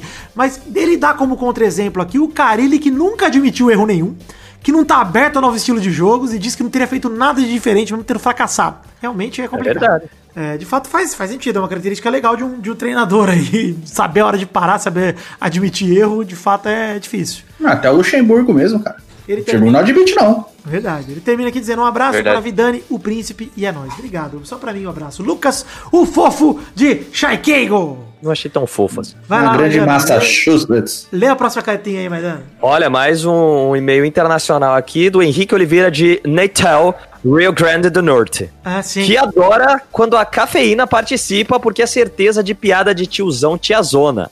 Ele agradece pelo Pelada, que faz download automático igual o papo delas, pois melhora muito o seu dia. Como ele mora sozinho, a galera do podcast são suas conversas diárias. Por mais que o seu cachorro não entenda ele falando sozinho. E manda aqui um grande abraço. Aqui ele não designou pra quem foi, então vou dizer que foi só pro Zé. Pro Zé. Parabéns, Henrique Oliveira. Eu queria dizer só uma coisa. Você, cara, você responde o podcast aí? Você, é, você é doente mesmo, cara. Ué, ele dá boa noite pro William Bono e responde William. Bono? É, William William Bono. Bono. é uma bolacha muito gostosa. Zé Não, Ferreira, lê é a última cartinha que a gente tem nessa semana de quem enviou para o endereço podcast.peladranet.com. Também internacional, hein, Zé? Ai. Também é do Philip Tenorio, lá de Garanhuns, ah, o país acho que é Pernambuco, que é na África, né? Ele disse que começou a escutar o podcast em 2017, que ele segue fielmente desde então o Peladinha, e tá passando só pra demonstrar a admiração que ele tem pro Vidani e também pelos outros integrantes, obviamente menos o Tourinho, né? Porque quem admiraria. Ah, e ele agradece, né? Ele agradece pra gente arrancar umas risadas dos ouvintes aí, até nesse momento de dificuldade, mas não só de arrancar risada, né? Ele também tá elogiando bastante aqui o Vai Passar, que ele considera fantástico, que é importante ter um espaço pra desabafar, né? E pra ouvir também os desabafos da galera. Ele termina dizendo, mandando um vida longa ao Peladinho aí, um abraço pra todo mundo. Ô, abraço pra você aí, Felipe, valeu. Menos para cá. Obrigado, cara. Valeu. Pra você que quiser ter sua cartinha lida aqui também, mande para o endereço podcast.peladranet.com.br que leremos com todo prazer. Dudu, Estou aqui já com o comentário do Ivanildo calma Nogueira, lá, que já deu. O que é isso? O que, que é isso? Desculpa, é desculpa. Como assim? Porra! Só, a gente tem um bloco aqui nesse momento chamado Comem Trouxas, que é quando a gente Porra, meu. comentário dos trouxas que comentaram no post do programa anterior, no caso pela dia 448, mas a gente só lê se passar de 100 comentários. Eduardo, quantos comentários temos até o momento? 110. 110. Então leremos comentroxas aqui no programa de Vale hoje. dizer, Vitor, que o, o, o bloco dos comentroxas também poderia chamar bloco do cu na mão, né? Porque foi só ameaçar trazer o Tourinho de volta que a galera cumpriu a meta, né? É impressionante como eles têm medo, né? Pois é. verdade. Mas eu trouxe o Eduardo aí pra mostrar que eu não tô de brincadeira. Olha só, Eduardo, mas você veio falando aqui das minhas receitas, você, você é cheio de... Não, cheio de... você melhorou, Eduardo, você eu melhorou. sou BDSM, Eduardo. É. Eu bato com amor. Ai, gostoso demais. Mas bato. Bom, Gosto de apanhar de ouvinte. ah, você que só quer trocar socos. Nossa. É verdade. Porra. Posso ler? Vai. Porra, meu. Olha lá. Olá. Então eu já tenho contraponto à última cartinha do que é exatamente do Ivanildo Nogueira, dizendo o seguinte: Peraí, peraí, saudades. Tu cortou o que você falou. Repete o nome do cara. Ivanildo Nogueira. Foi? Foi. Ah, então ele disse o seguinte: saudades Touroman. Queria que ele falasse como estão os cachorros do estádio do Bahia nessa época de pandemia. Chama ele, Vitor. Vamos Volta, lá, Torinho. Tourinho. Como é que está aí na Bahia os cachorros? No Bahia. Eu sou Vitória. Então não tem Ih, nada rapaz. a dizer. Obrigado. Obrigado, Ivanildo. Vamos lá, Zé Ferreira, seu comentário. Vou ler o comentário aqui do Levi Mente, numa palavra só, que diz que técnico bom é técnico que ganha. O Klopp era super questionado antes de ganhar os títulos importantes. Eu, eu discordo já de cara, mas vamos continuar aqui. Ele só foi reconhecido mesmo depois dessas conquistas. E se passar muito tempo sem fazer algo notável, já é considerado ruim de novo. Ó, levemente, no Brasil é mais ou menos assim mesmo. Se o cara não ganhar, fudeu. Mas o Klopp, ele é respeitado mesmo sem ganhar, cara, pelos trabalhos que ele fez desde o Borussia, mano. Sabe, minha, minha opinião é essa. Mas eu concordo com o Zé. Eu acho que a Europa tem bem mais, né? Vê o Ferguson, É. cara. Ferguson ficou no Manchester 68 anos. Ele não ganhava Não, mas o ano. Klopp tá quantos anos no Liverpool antes de ganhar o primeiro título? Ficou uns 5 anos sem ganhar. É, o Klopp ganhou depois de quatro anos e o Ferguson ganhou a primeira coisa no Manchester depois de quase oito anos, cara. Ah, então tá tranquilo. Cê- Mas é verdade. Vamos lá, então, Maidana, seu primeiro comentário, por favor. Olha, o comentário do Eric Andrade, mais uma vez, a gente ficou duas semanas seguidas falando de técnico, olha aí. Jorge Jesus é um. Jorge Jesus é um bom técnico Porra, olha lá. pro padrão europeu. Mas não acho que se destaque dos demais. A campanha absurda dele pelo Flamengo, pra mim, se deve ao misto do clube ser um dos com maior poder aquisitivo da região, mas precisa. Nossa, é muito mal sua, sua, sua escrita, viu, Eric? É melhor você procurar ajuda. Precisa vir um gringo pra muita gente permitir que o cara desenvolva um trabalho novo, em vez de ficar podando qualquer coisa que se desvie do que as diretorias já estão acostumadas. E eu concordo em partes aqui, porque eu acho que é realmente isso, velho. Chegou o cara de fora e falou: ah, deixa o cara trabalhar porque é gringo é melhor que. É, o Brasil tem esse complexo de vira-lata aí de ah, é porque é de fora, é melhor do que o daqui, então vamos respeitar Jesus. Ah, tomar no cu. Mas eu acho também que se, por exemplo, o Jesualdo aí do Santos, se não engatar um jogo ou outro, os caras vão falar, ih, Jorge Jesus da China, não quero não. Vamos mandar bom. Que... Enfim, vou ler aqui um comentário do Paulo Vinícius, que ele falou: Eu prefiro um técnico que o time abrace, seja ele discreto ou estrela. No Brasil, todo mundo sabe que time derruba técnico, não importa quão bom seja o teu trabalho. Se o time não gosta de ti, você vai cair. Verdade, Paulo Vinícius.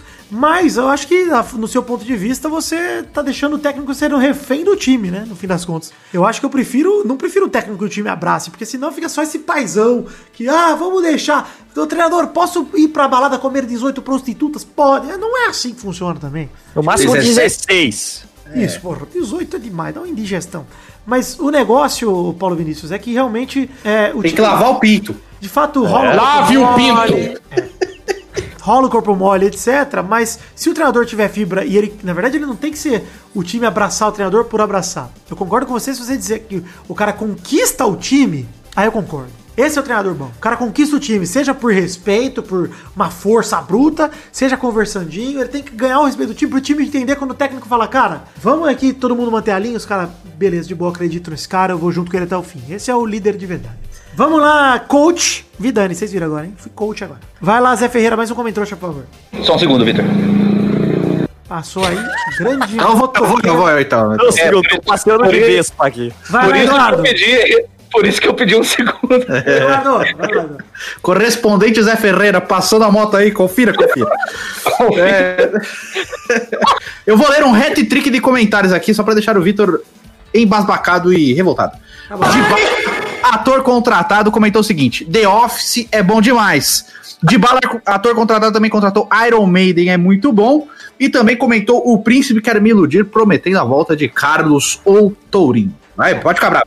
Legal saber que a gente tá atingindo novas idades aí, adolescentes de 13 anos de idade ouvindo o programa. Obrigado, sejam bem-vindos. É, talvez vão se assustar um pouco com o palavreado, tá? Mas é isso, gente. Obrigado, tá bom. Valeu. E a gente não fala de Free Fire aqui, hein? É, não vem com Free Fire, não. programa. Vai lá, Maidana, seu comentário. Se tiver, é louzinho. Tem um comentário aqui do Arthur Araújo que mandou programa muito bacana. Poderiam fazer um só com promessas do futebol que não deram certo. Tipo Lulinha, Kerlon Foquinha, Keirson, Ganso, Pato. É uma boa sugestão. Como é que é aquele loirinho que era do Fluminense que foi pro, pro, pro Palmeiras? Lene. Lene também, olha aí que turma bonita. Maravilha. Falei em loirinho do Fluminense, eu penso no Diguinho e eu quero morrer um pouco por dentro. Diguinho! É, o próprio André Balada que o, que o Vida aí já comentou. Eu quero aí. mandar um comentário legal aqui do Léo Oliveira que manda: Tourinho voltar não, pelo amor de Deus, não façam isso comigo. Obrigado, Léo Oliveira, pode deixar isso Ô, ô, Vitor, tem um comentário aqui que eu gostaria de ser, que fosse lida, embora seja o meu terceiro. Eu gostei muito do comentário. Isso, Vai, né? lê, lê, vai. Exumador de armadura comentou o seguinte: Meu treinador favorito é o Maurício Boquetinho. Gostei. Beleza, obrigado, parabéns. Lembrando a programa boa, A família, a do, hashtag- a família do Rola Preta, não tinha um treinador Rola Preta, uma coisa assim? Vamos lá, quero lembrar da hashtag do programa de hoje, que é a hashtag showshota, antes dos 10 dizer o último comentário aí.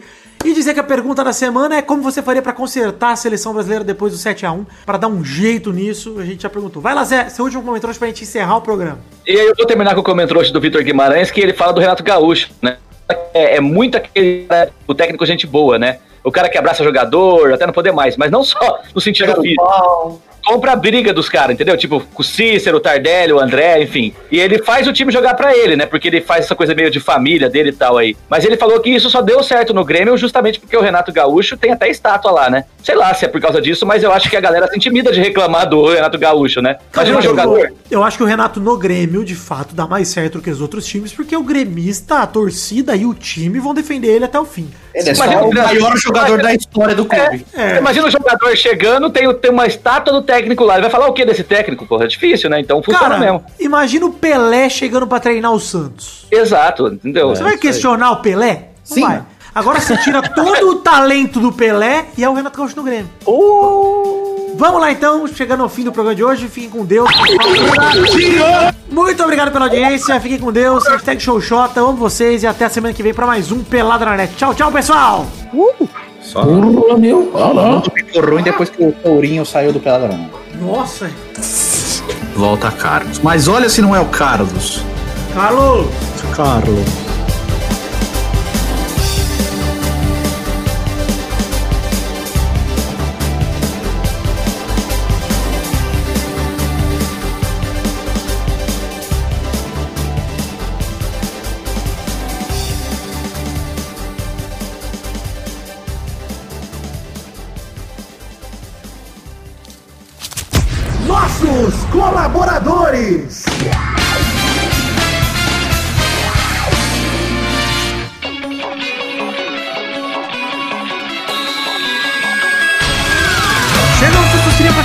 Maravilhoso. Que horas agora, Testosta? É isso aí, Vitor. Agora é hora da gente falar o nome do pessoal que colaborou com 10 reais ou mais pra dar recompensa pra eles. No caso do mês passado foi em maio de 2020, Vitor.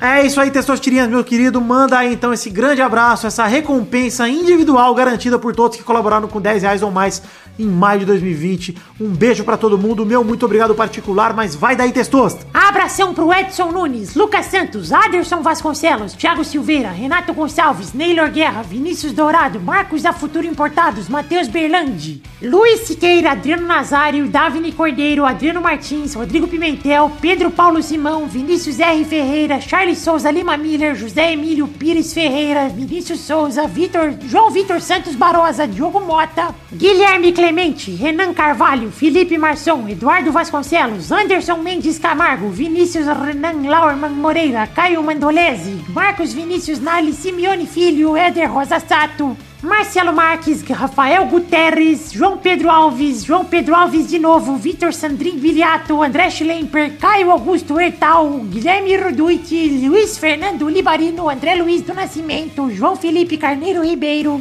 Lucas de Freitas Alves, Bruno Cerejo, Ricardo André da Silva, Arthur Azevedo, Vitor Augusto Gaver, Gustavo Melo, Renato Alemão, Leonardo Rosa, Isaac Lopes, Daniel Akira Maeda, Isaac Carvalho, Bruno Ferreira, Randall Souza, Eduardo Pinto, Marcos Torcedor do Motoclube, Daiane Baraldi, Caetano Silva, Wesley Lessa Pinheiro, Vinícius Policarpo Silva, Regis Depré, que é o Boris Depré, Pedro Laura, Danilo Rodrigues de Pádua, Bruno Gunter Frick, Danilo Matias, Everton Fernandes da Silva, Aline Aparecida Matias, Reginaldo Antônio Pinto, Sidney Francisco Inocêncio Júnior, Fábio Henrique Esteves, Daniel Garcia de Andrade, DK Ribeiro, André Stabile, Gerson Alves e Souza.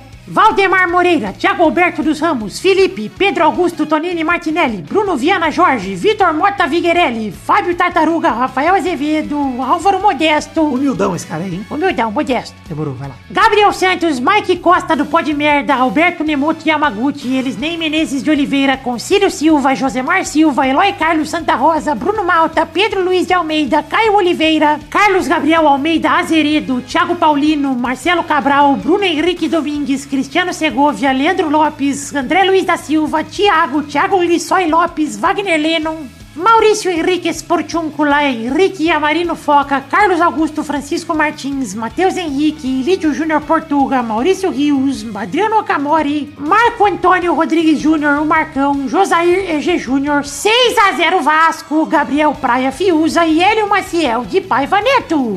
É isso aí, 6x0 Vasco. E muito obrigado a todo mundo que colaborou com 10 reais ou mais no mês passado, no caso, maio de 2020. Muito obrigado por acreditarem no projeto da minha vida, nesse sonho que é o Peladinha. E eu te peço, querido ouvinte que não colabora ainda ou que deixou de colaborar, retorne com o que couber no seu orçamento, com um real, com dois reais, com cinco reais.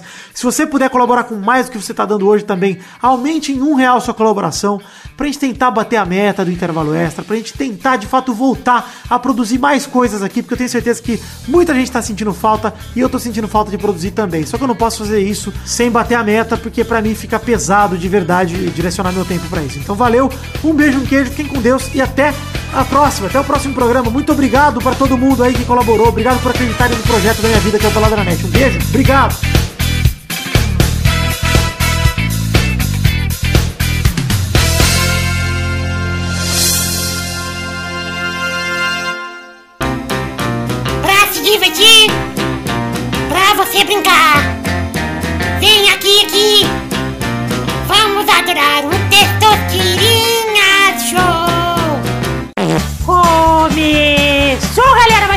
Testosterinha Show, Brasil.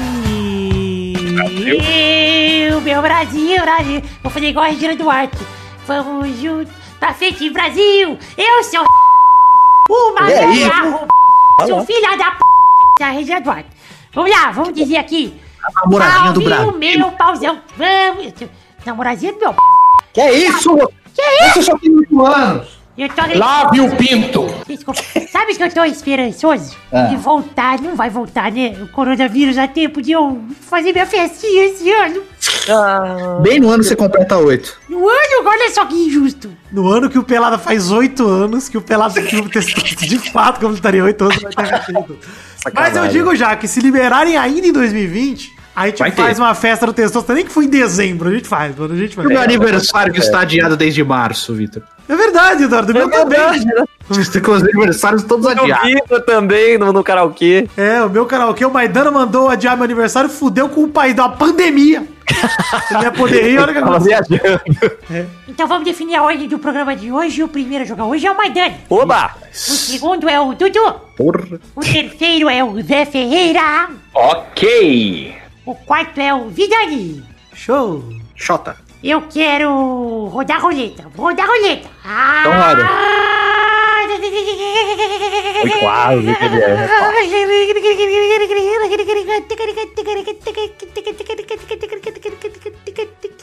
Quase que eu fiz o ticaracatica, lembrei do bom ameaça. Nossa, velho. Eita, é muito bom. Eu quero um nome de uma atriz sem a letra A. Vai, Caraca. Maidana. Porra! Mano! Ah, caralho, peraí, é muito difícil, mano. Porra! Deve, deve ter uma. Uma. Uma Ruth. Qual o sobrenome? É a Ruth. Não sei. Errou! Vai, Dudu. Glenn Close. Tá bom, Glenn perto. Tá bom, aceitei. Vai, Zé. Meryl. Aceitei. Só tem que aceitar, né, atriz? Meryl Streep, é isso? Isso mesmo. Tá bom, vai, Nem Zé. era e agora é qual que é. Eu vou com a Ruth Ronce. Ah, então eu acertei.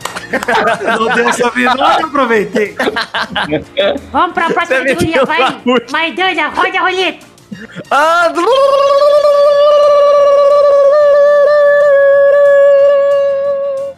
Ruth. Raquel. Olha só, eu quero que vocês cantem a abertura Ih, de novelas do SBT. Qualquer uma. Caralho. É isso aí. Vai, Dudu.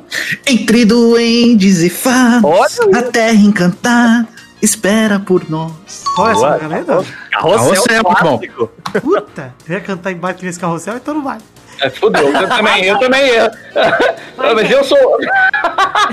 Fudeu. Fudeu. É, Maria de Lomar, eu sou.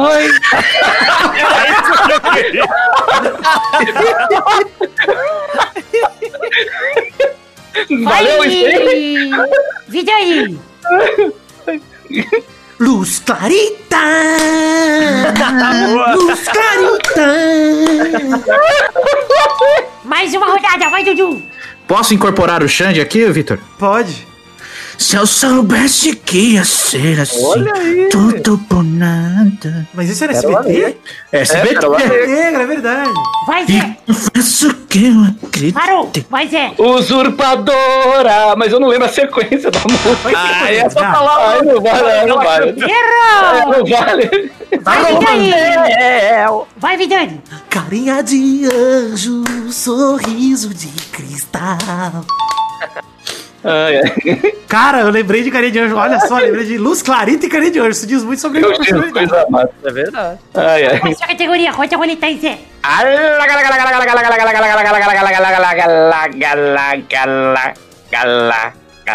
Tantas da Thalia pra vocês cantarem. E, e a categoria é cervejas sem a letra E. Vai, Dudu. Brahma. Boa, vai, Vidani. Escol. Perdeu! Rodada dupla, vai, Dudu. Bavária. Vai, Vidani. Cristal. Rodada tripla, vai, Dudu. Estela Artois. Tem, Ei, bicho! tem, tem o E, tem Estela, tem o E. Tá doidão? Eu pensei no Artois, esqueci do Estela. Nossa! Vai, Vidani. Eu vou com o meu laxante favorito, Itaipava. Tranquilidade. Minha próxima opção. Eu, fui, eu fiquei calculando o Artois, que veio Artois, beleza. Aí eu mandei o Estela. Stellar Toys, Eduardo. Eu achei que você tinha pensado assim, nossa, Estela não começa com E, né? De Estela, então vale. Não, eu, não pensei no Estela. Eu pensei só no Artois. Ai, ai. Eu ainda tinha Colorado na manga. Eu sou Ah, Antártica, gente. vai. Tem Antártica. Antártica, é verdade. Conte. Conte. Kaysar. Kaysar participou do. Conte é com I, não é com, com E. É, Conte. Conte Beer. É. Brulé fez propaganda na live do Rosa de Sarão, fez propaganda de Conte Cola a live dele. A lata Eita, mas é gostosa, Vitor. a barra de manteiga. É boa Conte Cola? Boa demais, nossa senhora. Eu não tomo refri, né? Faz tempo que eu não tomo refri, mas eu acho gostosa demais. Por isso que é bom. Porra da caralho. Então é isso aí, gente. Chegamos ao fim de hoje. Um beijo, queijo até a semana que vem pra mais um Peladinha. Tchau, tchau, pessoal. De anjo. Pô, Mari,